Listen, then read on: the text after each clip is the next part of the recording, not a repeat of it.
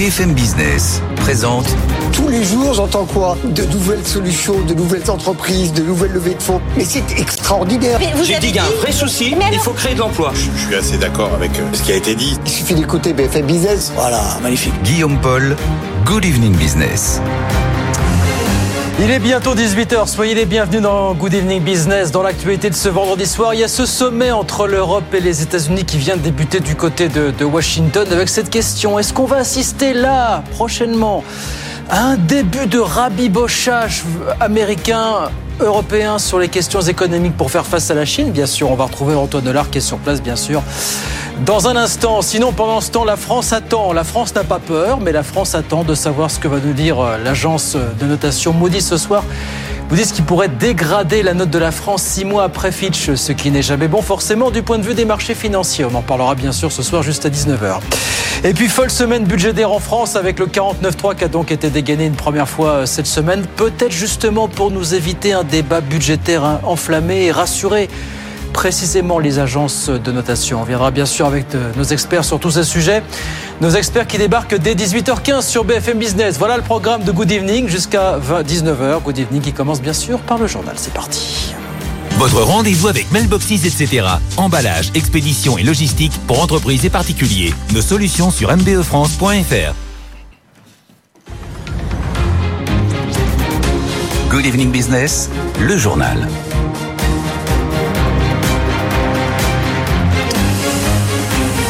Donc ils sont arrivés il y a environ une heure à Washington. Ils, ce sont les principaux dirigeants de l'Union européenne. Euh, Ursula von der Leyen en tête, bien sûr. Bonsoir Antoine Hollard, vous êtes sur place. On va beaucoup parler de diplôme ce soir, mais il y a aussi de gros enjeux économiques à débattre tout à l'heure.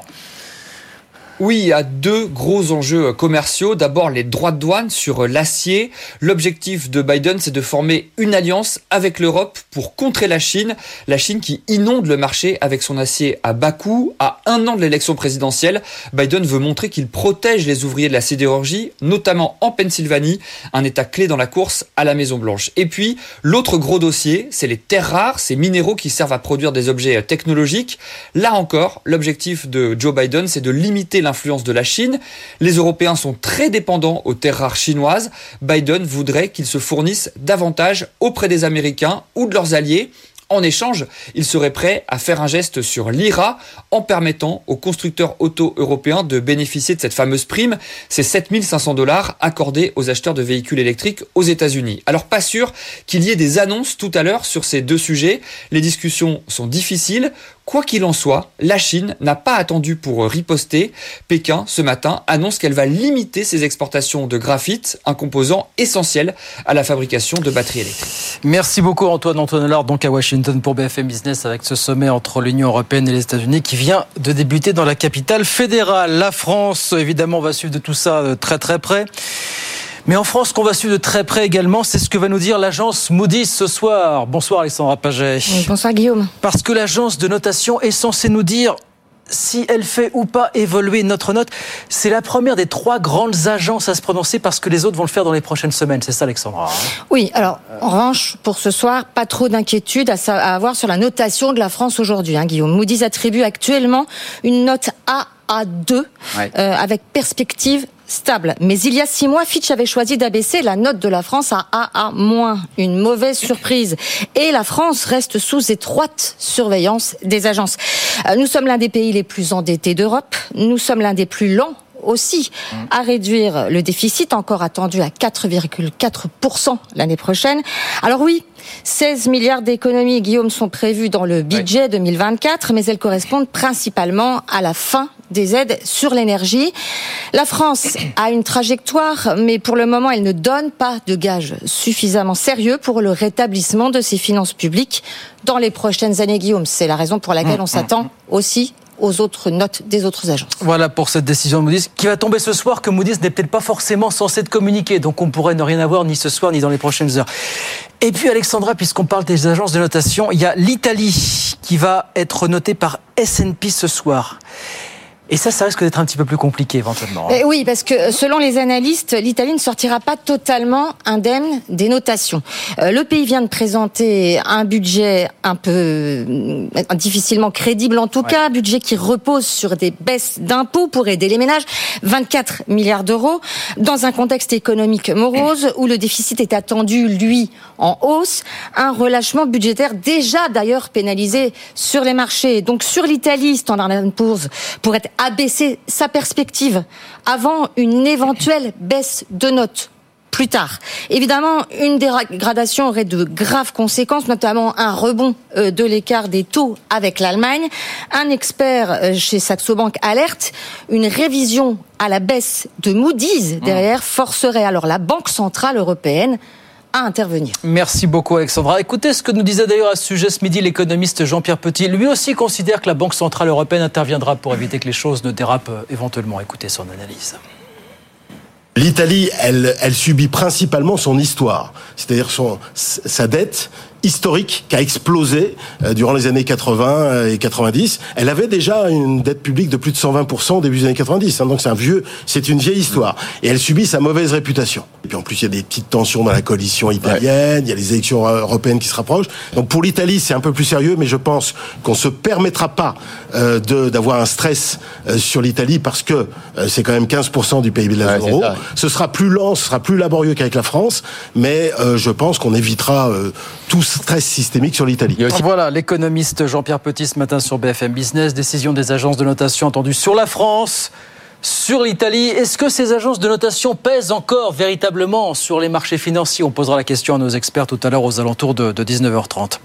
Euh, en France, justement, on y revient d'un mot. Confirmation que le marché de l'emploi est en train de, de se tasser. Au troisième trimestre, on a eu les chiffres ce matin. Au troisième trimestre, le nombre de déclarations d'embauche de plus d'un mois est resté stable par rapport au trimestre précédent, alors que le trimestre d'avant, il avait progressé encore de 0,8% par rapport au trimestre d'encore avant, chiffre des URSAF donc qui sont tombés, euh, qui sont tombés ce matin. 18h05. Dans l'actualité des entreprises, un mot, un de plus de ce gros contrat que se disputent Veolia et Suez, contrat de l'eau en Ile-de-France, 4 milliards d'euros. Bonsoir Mathieu Pechberti. Bonsoir Guillaume. On racontait hier, Mathieu, comment l'appel d'offres avait été entaché par une fuite de données chez Suez récupérée par Veolia. Élément nouveau aujourd'hui, le syndicat des eaux d'Île-de-France a décidé d'arrêter l'appel d'offres. Et ça, ça pourrait peser en faveur de l'un des deux acteurs, Mathieu, finalement. Hein. Oui, clairement, et ça pourrait euh, davantage euh, euh, être à la faveur de Veolia, qui est le grand détenteur de ce contrat depuis une cinquantaine d'années d'ailleurs, mais qui est la société qui le détient aujourd'hui. C'est le candidat sortant. Et pourquoi ça va avantager Veolia? Parce que le, le syndicat des eaux d'Île-de-France, hein, le fameux CEDIF, qui depuis six mois a du mal à, à, expliquer en tout cas à prouver d'où vient cette fuite de données. Est-ce que c'est une erreur humaine Est-ce que c'est un bug informatique? Le CEDIF dit que c'est un bug informatique et il laisse ses prestataires, il y en a, il y en a deux, on va dire, s'écharper euh, par avocat euh, interposé. Du coup, le CEDIF a pris une décision un petit peu inhabituelle, alors qui existe déjà, parce que ça a déjà été fait dans des appels d'offres, c'est finalement d'arrêter l'appel d'offres à la veille de la fuite des données. Comme la fuite des données remonte au mois d'avril, euh, le CEDIF est même encore allé plus loin et a décidé d'arrêter les données et de reprendre les appels d'offres au mois de novembre 2022. C'est un peu curieux pour un contrat aussi euh, important et donc du coup ils vont euh, arrêter les chronos entre guillemets, ils vont les les remettre en arrière à novembre 2022. Ils vont regarder ce qu'étaient les deux offres en novembre 2022 et jugeront sur pièce. Sauf qu'on entend quand même beaucoup dire que Suez euh, ces derniers mois et comptait le faire en tout cas jusqu'à la fin de l'appel d'offres être très agressif, notamment sur le prix, pour essayer de rafler à Veolia euh, ce contrat. Donc on entend quand même beaucoup dire que chez Suez, ça grince beaucoup des dents. Certains même euh, estiment que Suez en viendra à, à, à déployer des procédures euh, judiciaires, en tout cas des recours juridiques contre le CEDIF pour cet appel d'offres qui, qui peut être considéré comme infructueux. En tout cas, ils ne sont pas sortis de la panade avec des procédures judiciaires entre prestataires, entre CEDIF, le CEDIF et ses prestataires, et peut-être bientôt entre Suez et le CEDIF on verra ça, comment ça va se passer dans quelques semaines. Sans que les plaies n'ont pas toutes cicatrisé quand même entre Veolia et Suez. Hein, c'est gros contrat quand même, 4 milliards et demi d'euros. 4 hein, milliards et demi, c'est l'un des plus gros contrats d'Europe dans l'eau. Hein. Dossier qu'on va suivre évidemment grâce à vous. Merci Macou, Mathieu, Mathieu Pechberti avec nous sur BFM Business. Sinon, on a un énorme deal ce matin dans le secteur de la santé, dans l'oncologie plus précisément. Alliance a 20 milliards de dollars entre l'américain Merck et le japonais Daiichi. L'oncologie, c'est vraiment le domaine dans lequel les big pharma n'hésitent plus à dépenser, mais l'heure absolument sans compter. Hélène Cornet. L'oncologie, principal moteur de croissance de la médecine dans le monde. La citation est d'Albert Bourla, le président de Pfizer, lors du rachat en mars dernier de la biotech Seagen pour 43 milliards de dollars. Le cancer est en effet le premier marché pharmaceutique mondial. Il pourrait dépasser les 300 milliards de dollars avant 2030, selon les prévisions du spécialiste IQVIA. Un marché tellement vaste que même les laboratoires qui n'avaient pas vraiment misé dessus comme Servier s'y mettent. Et ça justifie toutes les dépenses Pfizer toujours soufflé déjà en 2016, Medivation à Sanofi pour 14 milliards de dollars. En 2019, c'était Bristol Myers qui s'emparait de son compatriote Celgen pour 74 milliards. Au même moment, Eli Lilly dépensait 8 milliards, GSK 5, Sanofi presque 12, chacun dans des biotech jugées prometteuses dans ce domaine. L'oncologie sujette à une véritable course à l'innovation avec l'idée à la fin d'être détenteur d'un traitement efficace sans concurrent sérieux. Hélène Cornet, vous connaissez peut-être The Turf, hein, c'est le numéro 2 français des paris épiques et des paris euh, en ligne qui a été racheté récemment par la, la Française des Jeux. Eh bien, d'après le journal L'Informé, The Turf est dans le collimateur du fisc qui le soupçonne d'évasion fiscale. La FDJ insiste aujourd'hui sur le fait que ces événements sont intervenus avant le rachat qui a été finalisé. Euh, c'était il y a de ça quelques, quelques semaines. Et puis alors dans un tout autre domaine, on n'allait pas, pas vous en parler quand même. Vous savez que les Stones sortent aujourd'hui leur 24e album. Ça s'appelle Acne Diamonds. Quelle est la recette de Mick Jagger pour rester à 80 ans, toujours jeune déjà, et puis vraiment un chef d'entreprise toujours successful On voit ça avec Léa Rochereau. Pionnier de l'histoire du rock depuis six décennies, Mick Jagger a su s'imposer dans son empire. Malgré ses 80 ans, la superstar travaille sans relâche sur son business, fixe les calendriers, recrute les collaborateurs et veille de très près à la production de ses albums. Pour le spécialiste en management Stéphane Moriou, Mick Jagger est un businessman accompli. Ce qui est sûr, c'est qu'il a occupé une place que les autres n'ont pas prise. Hein, cela signifie qu'il a un certain nombre de compétences, une certaine appétence pour le business. Faut pas oublier que Mick Jagger, c'est quelqu'un qui avant tout a fait la London School of Economics. Donc c'est pas juste un magicien. Et les patrons pourraient même s'inspirer du chef d'entreprise. Ce qui est certain, c'est que c'est quelqu'un qui se remet en cause. Euh, Mick Jagger a une caractéristique, il a su évoluer avec le temps probablement pas parce que seulement il a eu beaucoup d'enfants, mais parce que il a ça dans son tempérament. C'est quelqu'un qui a su innover malgré euh, des crises absolument abominables. Et l'infatigable rocker ne compte pas s'arrêter là. Un nouvel album est en cours de préparation. Ça sera le 25. Voilà, Eternal Successful Mick Jagger. Ça aussi d'ailleurs, on en dira un petit mot avec nos experts juste avant 19h sur BFM Business. 18h11 en attendant. Bon, on retourne sur les marchés. Autre préoccupation majeure sur BFM Business. Bonsoir Étienne Braque, on vous retrouve à Euronext pour BFM Business. Bonsoir. On a mal terminé une semaine qui, de manière générale, a été assez moche hein, sur les marchés, euh, Étienne. Hein. Malheureusement, les séances se suivent et se ressemblent. En effet, troisième séance dans le rouge et figurez-vous que le CAC 40 perd plus de 2% sur l'ensemble de la semaine.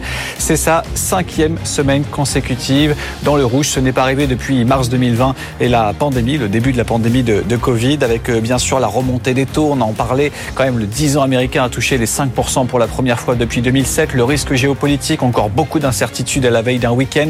Le pétrole gagne d'ailleurs plus d'un pour cent au-delà des 93 dollars. L'once d'or au-delà des 2000 dollars pour la première fois en l'espace de trois mois. Et puis les résultats d'entreprise qui pour l'instant sont un petit peu décevants. Regardez L'Oréal qui perd un peu plus de 1,5%. Hier, on avait Renault qui perdait un peu plus de, 7%. On verra la semaine prochaine puisque vous avez la moitié du CAC 40 qui va publier ses trimestriels. En attendant, donc, on a un indice qui recule, moins 1,5%, 6816 points pour l'indice parisien qui est au plus bas depuis mars dernier. Merci beaucoup Étienne. On regarde rapidement ce qui se passe à Wall Street. Pendant ce temps, on est à la mi-séance, bien sûr, à New York. Le Dow Jones, on va le voir euh, dans un instant s'afficher sur vos écrans, voilà, qui recule de 0,5%, 33 237 points. Et puis l'indice Nasdaq de son côté qui replie, euh, se replie d'un pour cent, 13 045 points, tout ça à la mi-séance. 18h13, les experts arrivent dans un instant. On parle de ce sommet Europe-États-Unis qui vient débuter du côté de Washington, de la France qui attend euh, le verdict de Moody's ce soir et plein d'autres choses. On est ensemble jusqu'à 19h, bien sûr. À tout de suite. BFM Business présente Good Evening Business, les experts du soir. Allez, 18h16, c'est parti pour les experts du soir jusqu'à 19h comme tous les vendredis sur BFM Business. Frédéric Farah est avec nous ce soir. Bonsoir, Frédéric, bienvenue, économiste enseignant à Paris euh, à Paris Sorbonne. Samuel Botton est avec nous. Bonsoir Samuel, bienvenue, expert en communication. Xavier Patrolin, bonsoir Xavier, bonsoir, président d'Albatros Capital. Alors beaucoup de choses évidemment dans l'actu ce soir tu ne s'arrêtes pas même avant les vacances, même pendant. C'est ça qui fait tout son charme, comme toujours. Actualité économique. Ursula von der Leyen et tous les grands dirigeants européens donc qui sont arrivés il y a un peu plus d'une heure maintenant à Washington pour un sommet UE-USA. On va parler beaucoup de diplomatie, bien sûr, entre le Proche-Orient et la, la situation en Ukraine. Mais il y a aussi des gros dossiers économiques, entre autres le fait de savoir si on tourne une fois pour toutes la page de ces droits de douane qu'avait instauré Donald Trump. Rappelez-vous en 2018 sur le on avait presque oublié cette histoire, hein, mais si on, ne transforme pas l'essai, ça peut être rétabli d'ici quelques semaines, cette, euh, cette histoire, ces droits de douane. Plus d'autres sujets. On a l'impression, en fait, qu'on essaie de créer une sorte d'union sacrée Europe-États-Unis face à la Chine. Est-ce que c'est de ça qu'il s'agit, Xavier, à travers ce, type de sommet, de grand raout, euh, finalement? Euh, moi, je, crois très peu à une union sacrée entre les États-Unis et les Européens. Je pense que la notion d'union sacrée n'existe pas où elle existe que vraiment dans des situations très très singulières, type Seconde Guerre mondiale éventuellement. Non, euh, avec les États-Unis, c'est un rapport de domination il faut choisir son camp. Et je pense que les Européens, pour l'instant, n'ont toujours pas choisi véritablement leur camp. Euh, ils hésitent toujours entre euh, le partenaire stratégique et le rival systémique. Alors c'est vrai que l'épisode du Covid a poussé un peu plus vers la notion de rival systémique, mais je ne suis pas sûr que nos amis, par exemple, nos amis allemands, aient totalement tranché hmm. en faveur euh, euh, du rival euh, systémique. Donc non, je, moi je, je, je n'y crois pas. Par contre, ce qui est vrai, du point de vue plus général des Occidentaux, c'est que la perspective des BRICS, et ce qui est en train de se passer depuis le 7 octobre au Moyen-Orient est probablement un accélérateur de l'histoire, c'est-à-dire l'enchevêtrement euh, du conflit euh, russo-ukrainien plus les événements du, du, du, 7 octobre, est quelque chose qui accélère la, la, cohésion des BRICS d'une certaine façon. Alors euh, dans les BRICS, il y a des, plein d'hétérogénéité, on le voit avec l'Inde. Hein, le club des BRICS est, en train de, de, de, de grossir. Grossir, voilà. Mais quand même, dans les six nouveaux dans le club des BRICS, il y en a euh, quatre ou cinq qui sont moyen-orientaux, dont des producteurs euh, énergétiques euh, très significatifs. Donc je crois que c'est surtout ça qui, qui, qui pousse, euh, qui va pousser à, une révision, euh, une vraie révision de, de, de cohésion de, de, de, groupe. Mais sinon, euh, non, les Américains sont sur plein de domaines en rivalité claire, franche et frontale avec les avec les, les Européens. Avec les Européens. Frédéric, pour vous. Il y a beaucoup de choses à dire. Tout d'abord, on se rapproche un peu. Il va falloir se rapprocher un peu par la force des choses pour peser face aux Chinois quand même. Ou alors vous dites. Euh, bah, en fait, c'est très étrange parce que euh, quand euh, Joe Biden est arrivé, on a dit bon, ça va être une rupture avec Trump qu'est-ce qu'on constate? C'est que la politique commerciale en termes de tarifs, de protection de l'économie américaine a été reprise tranquillement par Joe Biden. Et là, on arrive presque à la fin de, sa, présence à la Maison Blanche. Euh, la rupture, si elle devait avoir lieu, c'était il y a presque quatre ans et pas maintenant. La faiblesse de penser que ça va pas s'améliorer à non, élections. Voilà. Donc c'est pour cela que les Américains, il y a quand même un, continuum et c'est intéressant de voir. Au départ, il y avait euh, Obama, c'était le grand VRP des multinationales américaines qui voulait faire le fameux traité transatlantique, TTIPP. Voilà. Et donc, ça devait donner ça vent debout finalement avec l'idée qu'il fallait encercler la Chine d'un côté en, par l'Atlantique si je puis dire et de l'autre côté par le Pacifique en faisant de grands ensembles.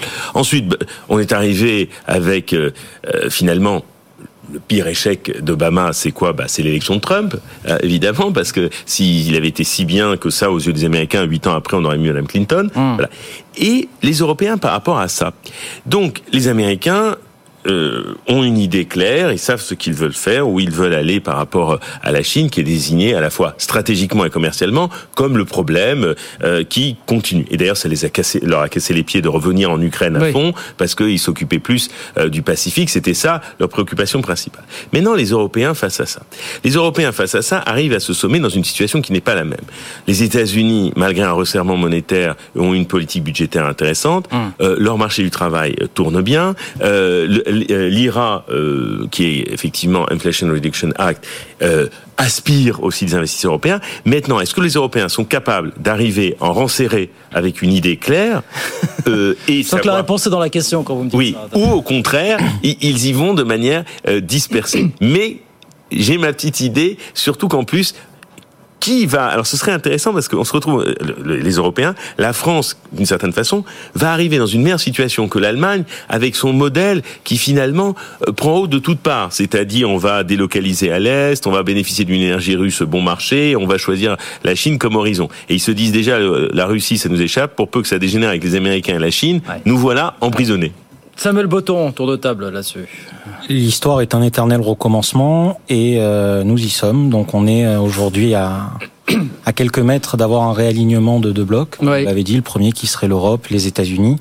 Le second qui serait euh, la Chine, la Russie et avec en suspens la question d'alignement ou pas des pays du Golfe. Et aujourd'hui, une info très intéressante que, en préparant l'émission, parce que ça m'arrive, je vais sur le site de BFM Business et je vois que la Russie est devenue le premier fournisseur mondial de pétrole de la Chine. Eh oui. C'est euh, un nouvel indicateur. On est sur un sommet qui est très important, mais qui devrait se passer sans embûche, dans la mesure où les trois questions euh, internationales à traiter seront, enfin, deux questions. L'Ukraine, dans un premier temps, et faire en sorte que la guerre en Ukraine ne soit pas oubliée, euh, ce qui se passe en Israël et à Gaza, et euh, dans cette optique, essayer d'afficher un front uni. Je pense que tout le monde a eu plus ou moins la même position, que ce soit les États-Unis, la France, euh, l'Union européenne, avec euh, un soutien affiché, mais la volonté euh, de ne pas étendre ce conflit aux civils, ce qui est euh, ce qui est absolument normal et légitime.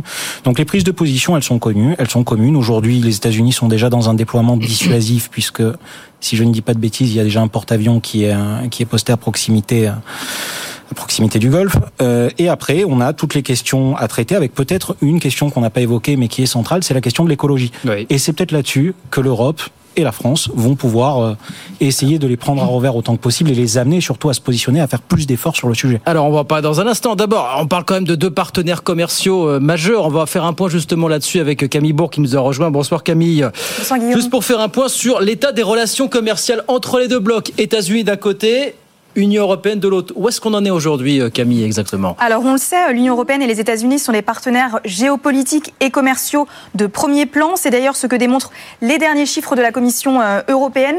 Les échanges commerciaux bilatéraux ont atteint un niveau historiquement élevé, dépassant 1550 milliards d'euros en 2022, dont plus de 867 milliards d'euros pour les échanges de biens et 684 milliards d'euros pour les échanges euh, de services. D'une manière générale, durant la dernière décennie, le commerce a plus que doublé passant de plus de 415 milliards d'euros en 2012 à 867 à plus de 867 milliards d'euros pour les échanges de services. Durant la, dernière, euh, pardon, dans le détail, l'Union européenne emporte, importe principalement des États-Unis du gaz naturel, du pétrole et des produits médicaux et pharmaceutiques. Et à l'inverse, ce sont des médicaments, des produits médicaux et pharmaceutiques et des voitures et véhicules à moteur que l'Union exporte le plus, que l'Union européenne exporte le plus aux États-Unis. Merci beaucoup Camille. Camille Bourg avec nous. Bon, tout ça crée des liens d'effectifs sur l'énergie. Bah, ça va aller crescendo, bien sûr, euh, dans les prochaines années, Xavier. hein. Ah, L'énergie, c'est absolument, Eh oui. c'est absolument déterminant et ça place l'Union européenne dans un dans une situation de de très grande fragilité puisque l'adossement de l'Union Oui, européenne. mais des bouchées formidables pour les Américains. Ah, bien sûr, voilà, mais ça crée un lien de subordination. Et donc, si vous voulez, si vous voulez vraiment faire une union, euh, si j'ose dire, sacrée, ou en tout cas avoir un diagnostic, il faut être dans un rapport d'équité. Et c'est ce que je disais avec les Américains. On met ce qu'on veut derrière le terme d'union Oui, sacrée. c'est plus Oui, le oui, terme enfin, union mariage sacrée, de mais- raison. oui, oui, Oui, oui. oui. Pardon? C'est plus le terme mariage de raison. Oui, voilà, mariage bah, forcé, bah, voilà. Mais, Oui. mais si vous voulez, le, le- le rapport énergétique modifie complètement le, hein, en, en espace de 18 mois. On est euh, jusqu'alors la, la base industrielle de l'Europe reposait principalement sur la base énergétique de la, de, de la Russie. Et le, le shift a eu lieu très très rapidement. Et je pense que de toute façon par exemple du côté de notre partenaire allemand je suis intimement persuadé que bon nombre d'industriels espèrent qu'à un moment ou à un autre je ne sais à quel horizon les choses vont se calmer en Ukraine et que l'Allemagne pourra renouer avec une relation énergétique qui sera probablement sous un mode mineur. Mais ça, vous me le disiez déjà il y a quelques la semaine, je crois pas plus tard que la semaine dernière. Vous y croyez ou pas à ça Ah, c'est pas que j'y crois, c'est que j'ai vu des, j'ai, vu des, j'ai vu des témoignages, j'ai vu des, parce que sinon je pourrais être dans la fabulation. J'ai vu des analyses euh, assez poussées sur le sujet. Oui, oui, il y a toute une un pan de pensée chez, les, chez les dirigeants économiques allemands. Retour- retour au Ah, temps d'avant, Et ce qui fait d'ailleurs, bah, si vous voulez, pour- que ça marche, pour lui, il faut un couple franco, un, un fameux couple franco-allemand qui est un couple assez théorique, mais en tout cas qui est une relation entre la France et l'Allemagne qui est un diagnostic commun. Et je pense que là, en, l'occurrence, on n'a pas un diagnostic commun puisque sur le principal critère, qui est le critère énergétique, on est orthogonaux aux Allemands. Il y a eu, une, il y a eu un début de solution sur le marché de l'électricité et de l'énergie, mais c'est hein. extrêmement embryonnaire et on reste quand même très orthogonaux là-dessus. Vous achetez ça, Frédéric, ou pas euh, Alors, ce qui m'embête, c'est que le rapport franco-allemand, le couple franco-allemand, pour moi, euh, il est mort après euh, Helmut Kohl, Mitterrand.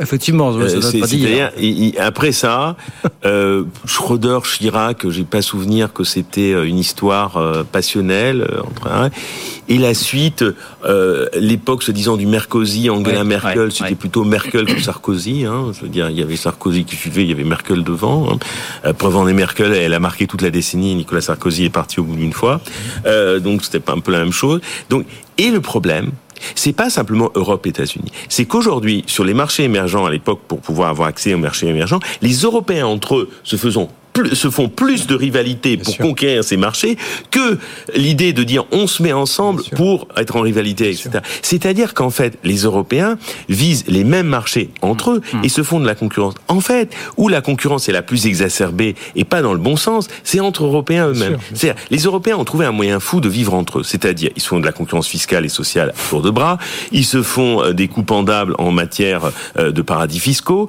ensuite, euh, ils se font des coups pendables entre eux parce qu'ils veulent euh, évidemment les mêmes marchés. Donc, euh, et, et, ensuite, on va dire, alors certains ont la passion du libre échange, euh, par exemple, évidemment, les pays du Nord et l'Allemagne au premier chef. Et je comprends les Pays-Bas quand vous avez une demande d'intérieur si peu profonde, mmh. bah évidemment, faire du libre échange paraît tout à fait normal. Quand vous avez une demande d'intérieur profonde, genre nous, c'est pas qu'on n'en fait pas, mais nous, on est, nous effectivement, ce qui fait que on a toujours eu un comportement de demande qui fait que c'est notre demande qui est un peu tiré la boutique. Donc, c'est pour cela que aujourd'hui, pour employer une vieille expression que j'adore. Parfois en Europe, c'est le mariage de la carpe et du lapin. C'est génial. Les Américains n'ont même pas besoin de diviser par, pour mieux régner, on s'en charge nous-mêmes. Mais voilà. Donc merci Frédéric pour cette démonstration qui nous montre finalement que l'Union européenne, le Parlement européen, la Commission européenne sont encore des choses qui sont mal comprises même par les Européens eux-mêmes.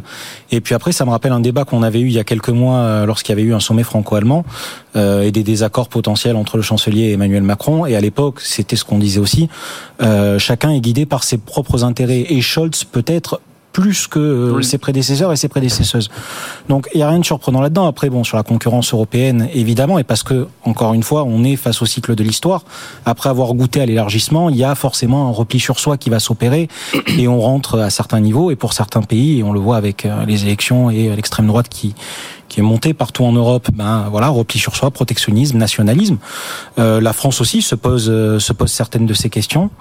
Donc voilà, c'est un problème qui est insoluble. Mais par contre, ça ne doit pas nous faire perdre de vue une chose, c'est que aujourd'hui, euh, il faut sérieusement se poser la question de la suite et de l'ensemble pour l'Europe, sous peine de quoi on aura euh, des institutions et une idéologie qui se ravènent. J'ai l'impression qu'on y va pour négocier des miettes là-bas à Washington, là quand même. Hein. C'est un petit peu le, Oui, en tout cas, en tout cas, le rapport de. Moi, moi, je, là, je fais une digression, mais euh, sur, ce qui se passe depuis le, 7 octobre, en, je vois un alignement complet euh, alors à, la louche évidemment des, dirigeants européens, là où ils devraient me semble-t-il, euh, euh, Ursula von der Leyen est allée s'est déplacée à Tel Aviv. C'est pas en soi une mauvaise chose, bien entendu, mais elle l'a fait sans aucun mandat.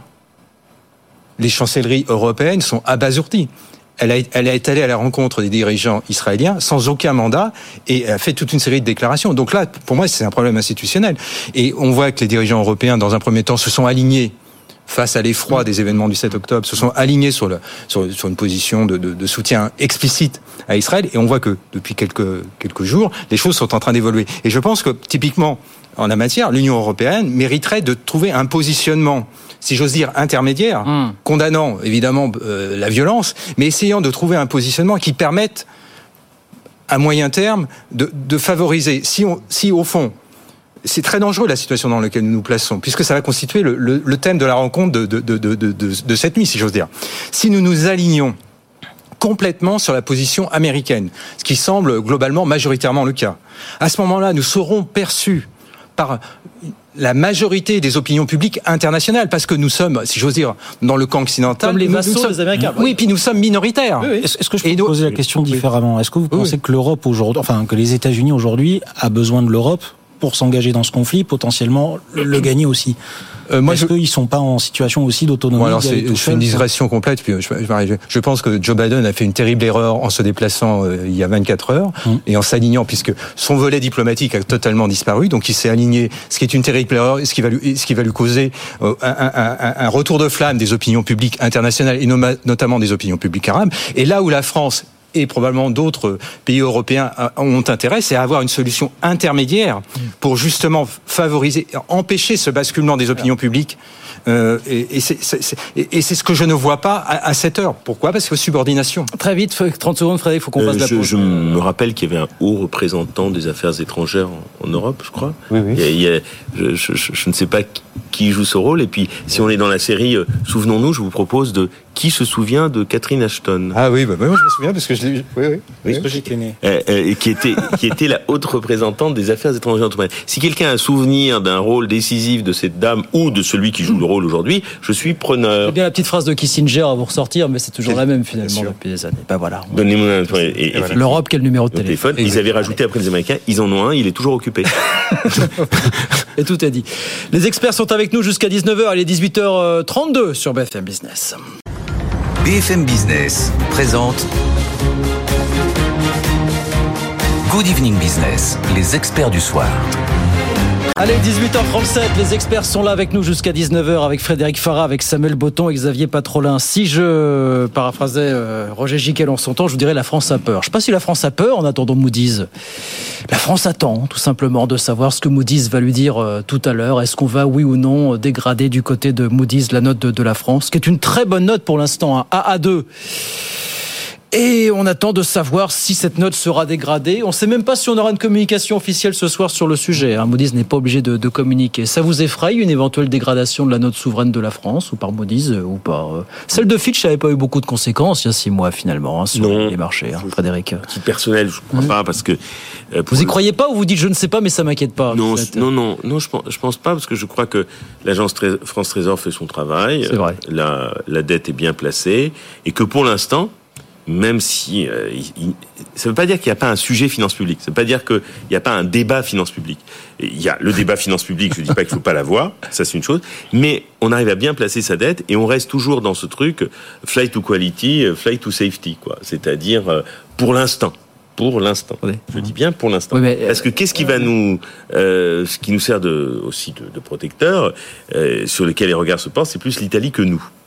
Mais comme l'Italie c'est un gros marché obligataire, ouais. il faudrait faire attention que ce marché ne turbule pas trop, euh, si je puis dire, parce que euh, c'est marrant parce qu'il arrive dans le gouvernement italien. C'est l'Italie qui pourrait mettre le feu au pot. Ouais, S&P se prononce ce soir sur la dette italienne. Ouais, Attention aussi, c'était le plus important. Parce qu'au départ, la, Madame Meloni, juste très rapidement, euh, pour s'assurer euh, éviter de tempête, elle avait gardé des équipes de Draghi, hein, je rappelle. Oui, mmh. oui et parce qu'elle voulait montrer quand même il y avait un sérieux économique. Parce que bon, quand on voit, parce que moi je suis la, la situation italienne, les ministres qui y font. Euh, je sais pas si on peut être super assuré. L'agence France Trésor fait le job. on ne manque pas ici. Moi, je trouve, il faut rappeler ce que le boulot qu'abat l'agence France Trésor tous les jours pour aller chercher de l'argent, lever de l'argent. Les politiques font-ils eux le job justement pour restaurer les finances publiques, euh, maintenir les finances publiques autant que faire se peut? Ça aussi, c'est le sujet. C'est ça que va juger euh, Moody's ce soir, finalement. Alors, ils essayent autant que possible. Bruno Le Maire a envoyé euh, des gages de bonne volonté, Ouais. mais le problème, c'est qu'il y a aussi des éléments qui plaident contre la France et qui sont très récents euh, qui datent de cette année. Donc il y a eu une réforme des retraites qui a été menée très difficilement, pour ne pas dire de manière chaotique. Et je pense que la résistance sociale pourrait échauder euh, les agences de notation. Mais alors en même temps, pour compléter très rapidement le propos, je pense que si la note de la France venait à être dégradée, ça serait pas une catastrophe non, plus. Euh, serait peut-être même un non-événement, puisque comme vous l'avez dit, ils peuvent ne pas communiquer. Donc il y a aussi le contre-coup de la période de l'abondance économique. Il y a une réalité, c'est que quand Emmanuel Macron a été élu, il n'a pu mettre en place que très peu de choses de son programme initial parce qu'il a été pris de coup par, pris de court par euh, ce qui se passait dans le monde et la crise Covid et bien d'autres choses. Il n'a jamais été prévu de mettre en place des fonds de soutien pour soutenir les entreprises et ça a dû se faire dans l'urgence. Et tout ça, ben, euh, j'ai l'impression qu'on répète la même, chose, chaque semaine, mais c'est le temps long en fait. Et c'est le temps long euh, des mesures qui ont été prises, de leur effet à court terme, de leur effet à moyen terme. Et aujourd'hui, sur le long terme la situation dans laquelle on est et qui fait que tout ça euh, se paye d'une manière ou d'une autre. Pour les entreprises, on a expliqué, que le PGE c'était de la dette et qu'il fallait la rembourser. Bon, la France qui a ouvert les vannes et vécu en abondance, c'était pareil de la dette, faut rembourser, et ça creuse une situation chaotique. Et après, vous avez euh, plein d'autres sujets à mettre en exergue, mais j'imagine qu'on y reviendra sur le débat juste après. Absolument. Si on est dégradé ce soir, est-ce que vous dites c'est, c'est préjudiciable ou c'est un non-événement?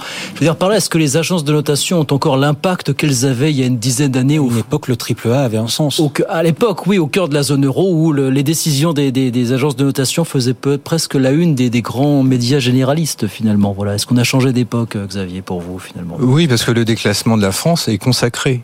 Et donc ce soir, Moody's va le signaler très probablement. Ah, vous achetez une dégradation ce soir? Bien sûr. Le déclassement est consacré. Consacré. Même si on est dégradé d'un cran, on reste quand même très bien noté. Hein, bien sûr. Euh, J'ai pas dit que c'était la faillite demain matin. Non, non. Ça n'a rien à voir. C'est un déclassement. C'est la, c'est un jugement. C'est une note sur la, euh, la stabilité financière de moyen terme de la France. La stabilité financière de la, de la France est, euh, est, est, un risque. Et l'homme malade de la France, c'est pas l'Italie. L'homme malade euh, de, de la France, pardon. De l'Europe. De, de l'Europe, c'est la France. C'est pas l'Italie. Pourquoi vous avez deux soldes budgétaires. On va pas rentrer dans un truc trop compliqué. Vous avez le solde primaire, le solde de second. Mmh. Le solde primaire, c'est avant paiement des intérêts. La France a aujourd'hui. est en excédent primaire. Mais oui, et, et structurellement, depuis son entrée dans, dans l'Union, dans, la zone euro, est structurellement en excédent en solde primaire. C'est-à-dire, avant paiement des intérêts, l'Italie dégage globalement pas loin de 2%, 2 points de PIB. C'est important.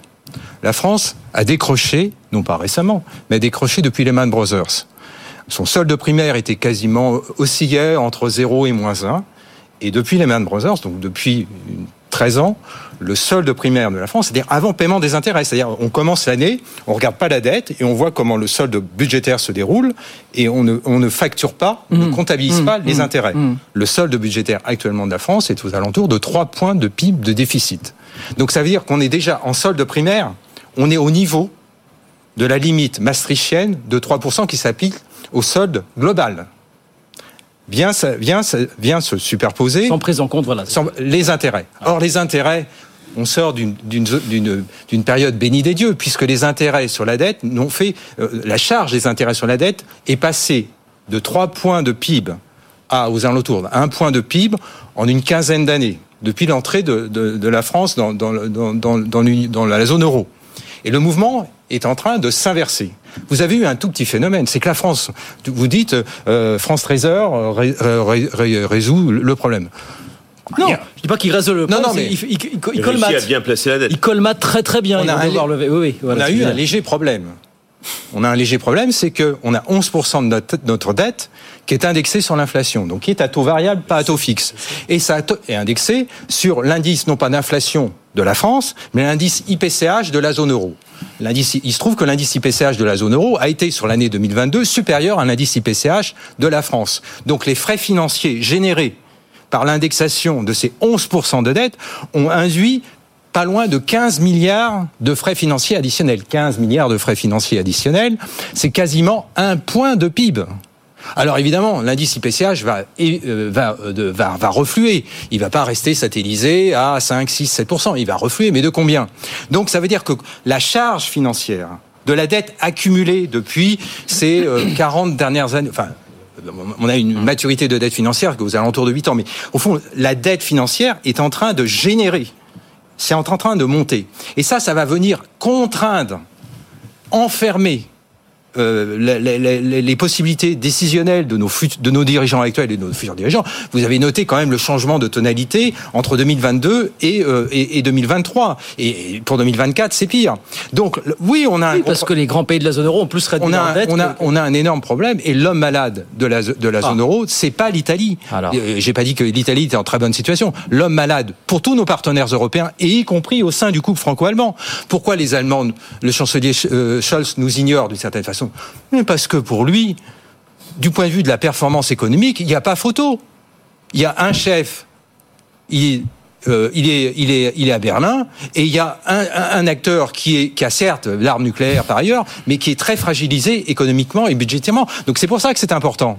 Parce que peut-être que ça va pas faire la une de la presse, si j'ose dire. Non, populaire. la question c'est est-ce que c'est pas ce que ça va faire la une, mais est-ce que ça va se ressentir, finir par se ressentir dans les taux sur les mais marchés bien sûr, voilà. et, et le taux, le, le spread, le spread, le, le Oui, différentiel oui, de taux entre la France et l'Allemagne est en train de dériver, de, de, de- de dériver depuis euh, une quinzaine de, une quinzaine de jours. On a Samuel, très vite, et puis, 285 euh, milliards à emprunter sur les marchés en 2024. plus, plus grosse, plus grosse émission de la zone euro. 185, donc, voilà, c'est c'est le chiffre. Je vous laisse avec ça. Le plus anxiogène. Oui, Frédéric. euh, Plus- vous, achetez, vous, vous n'êtes pas convaincu qu'il y aura dégradation ce soir, non, finalement. Voilà. non. Alors, est-ce que les OATI, c'est une bonne idée? Je crois pas. Euh, je crois que c'était pas l'idée du siècle. hein. C'était pas, c'était pas le truc, euh, voilà. Alors, euh, ce matin, je convoquais Romain Gary. Alors ce soir, Sur BFM Business, hein, je je rappelle, hein. convoque pour ma démonstration économique euh, Albert Camus. Alors pourquoi Albert Camus? Parce qu'Albert Camus a écrit un très beau livre qui s'appelle L'envers et l'endroit. Et Camus, dans ce livre, qui est absolument magnifique, explique qu'on peut jamais séparer l'un de l'autre, et il le Hmm. dit 100 fois mieux que moi. Alors on va prendre le cas de l'Allemagne et de l'Italie, illustrant l'envers et l'endroit. L'endroit, c'est effectivement en termes de rapport à la dette, à la gestion des finances publiques, par rapport aux Allemands, on n'a qu'à aller se cacher. C'est clair. Bon, on, est- on peut se planquer et, et on fait pas les fiers. L'envers, c'est quoi? C'est que les, euh, le réseau internet allemand, euh, c'est pas terrible. Les infrastructures euh, publiques n'ont- ont été négligées. euh, les écoles n'ont pas été souvent entretenues. Et il y avait cet envers et qui explique pourquoi à un moment donné les Allemands ont dit bon et ils avaient une armée qui était dans un état pas possible et ils ont dit oulala il faut qu'on mette- remette une armée en route parce qu'ils voulaient donner même des chars aux Ukrainiens. euh, Leurs vieux léopards ils marchaient plus. Ils ont dit oh là là qu'est-ce qu'il faut faire etc. Donc ça c'était l'envers. L'Italie maintenant, l'endroit, oui. Même ils ont une base industrielle supérieure à la nôtre. C'est- vrai. Ils ont plus de TI, ils ont Et, et- voilà. Ah, Bon. Et l'endroit, c'est qu'effectivement, il y a excédent primaire.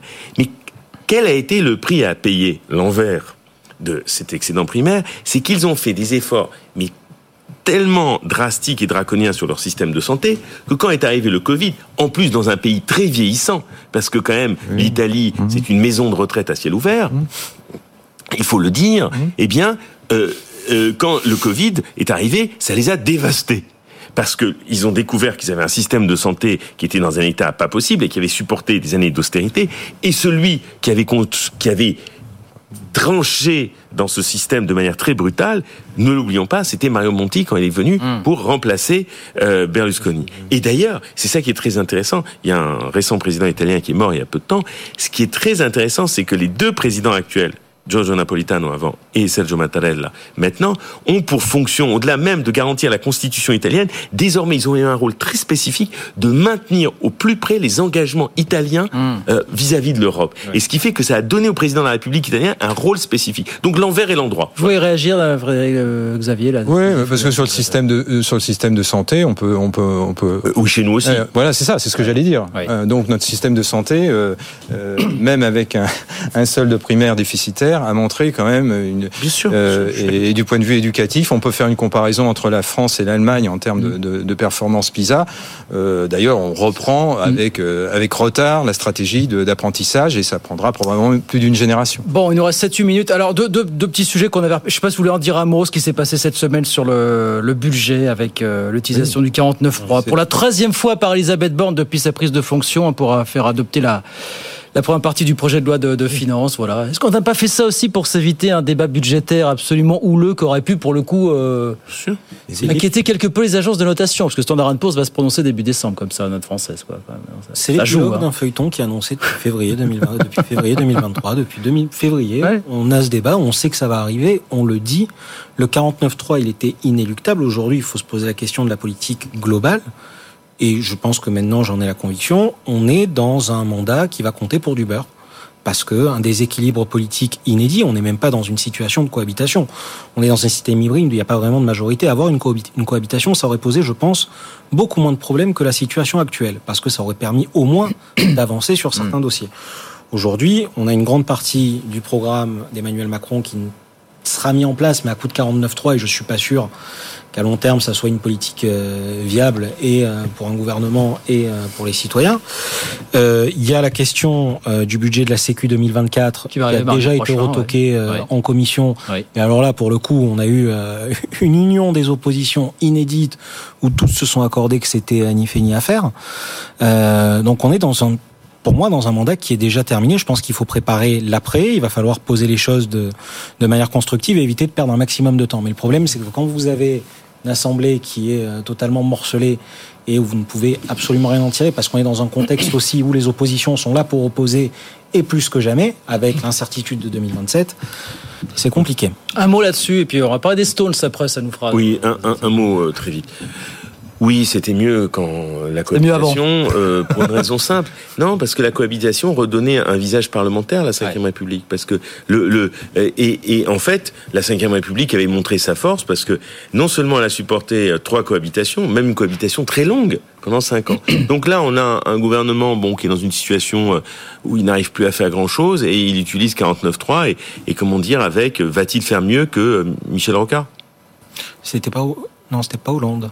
Non, mais euh, c'est entre autres Michel Rocard qui aussi avait fait une bonne utilisation de 49.3. Mais il a utilisé des, des dizaines, 30 ou 40. Moi, euh, moi, pour, pour, ma part, le quinquennat a été la plus grande foutaise qui soit. Ouais, bon. Vous n'avez pas trop l'un là-dessus. Du, du, du, point de vue des institutions, et ça rejoint notre premier thème sur, le, sur la dette, je veux dire, on ne peut pas sensi sensibiliser notre opinion publique à la problématique financière avec le, avec l'énoncé que je, je, je, je, vais, je vais donner. Première lecture, euh, première séance le 18 octobre, une heure et demie.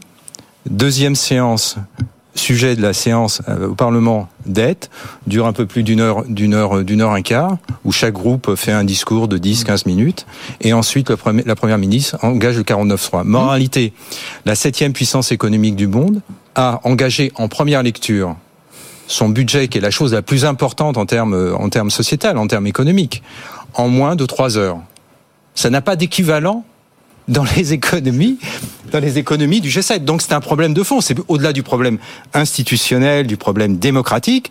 Si vous voulez avoir un vrai débat sur la dette et savoir où on se dirige, il faut laisser, quand bien même ça serait la chienlit, c'est probablement ça serait la chienlit, mais il faut laisser le débat au minimum s'exprimer pendant une, deux, trois semaines. Alors bien entendu, il va partir le texte, hein, le, le, projet, de, le projet de, de, loi va partir au Sénat. Là, il y aura un vrai travail qui sera probablement écourté par des mesures euh, expéditives, puis une, une, une euh, un, un, un, comité mixte paritaire et à nouveau un 49-3 qui sera engagé en deuxième lecture. oui. Donc c'est un problème de fond. L'histoire est déjà écrite. 10 secondes, oui. oui, oui un autre problème aussi à prendre en compte, c'est qu'aujourd'hui, je, je pense qu'on a trois quarts de l'Assemblée nationale qui n'est pas au niveau en parlant des députés. C'est-à-dire on est, pour, pour le coup, de ce que j'ai pu en voir, de ce que j'ai vécu, c'est une configuration inédite ouais. et on est dans de la polémique permanente. Allez, trois minutes pour se faire un petit peu de bien à la tête. Musique Voilà.